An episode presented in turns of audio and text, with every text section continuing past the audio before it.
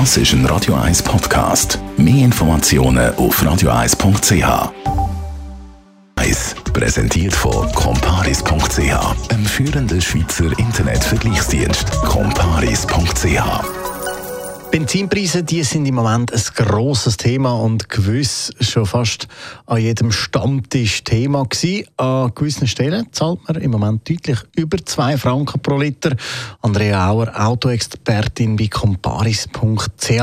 Wer profitiert jetzt eigentlich im Moment von diesen hohen Preisen beim Benzin?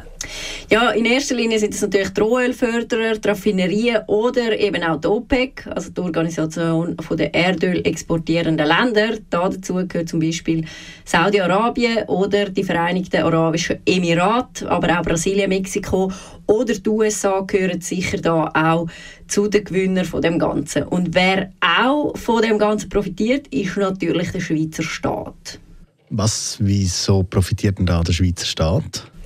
Ja, der Benzinpreis der ist ja nicht allein vom Rohölpreis abhängig. Der setzt sich auch aus zum Beispiel staatlichen Abgaben zusammen, zum Beispiel Mineralölsteuer, Importabgaben, aber auch Mehrwertsteuer.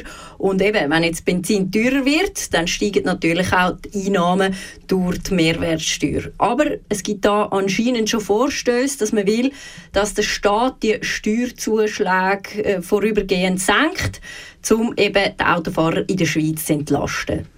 Wie kann man eigentlich also so allgemein Benzin sparen, dass man vielleicht nicht so viel mal muss tanken im Moment? Ja, einerseits natürlich beim Fahrstil, das heißt genug Abstand haben, vorausschauend fahren äh, und das Auto rollen lassen, also nicht abrupt bremsen. Dann sicher in höheren Gang fahren, früh schalten und wenn du ein Automat hast, dann unbedingt im Eco-Modus fahren. Aber du kannst natürlich auch beim Auto selber noch einiges bewirken, zum Beispiel ähm, den Reifendruck regelmäßig kontrollieren. Der sollte 0,5 Bar höher sein als angegeben und dann sicher auch unnötigen Ballast abwerfen. Gilt vor allem auch für Dachträger, weil die sind nicht nur schwer, sondern die äh, verringern natürlich auch den Luftwiderstand und wenn du den nicht unbedingt brauchst, dann unbedingt vom Auto wegnehmen. Danke vielmals. Andrea Sauer, Autoexpertin bei comparis.ch.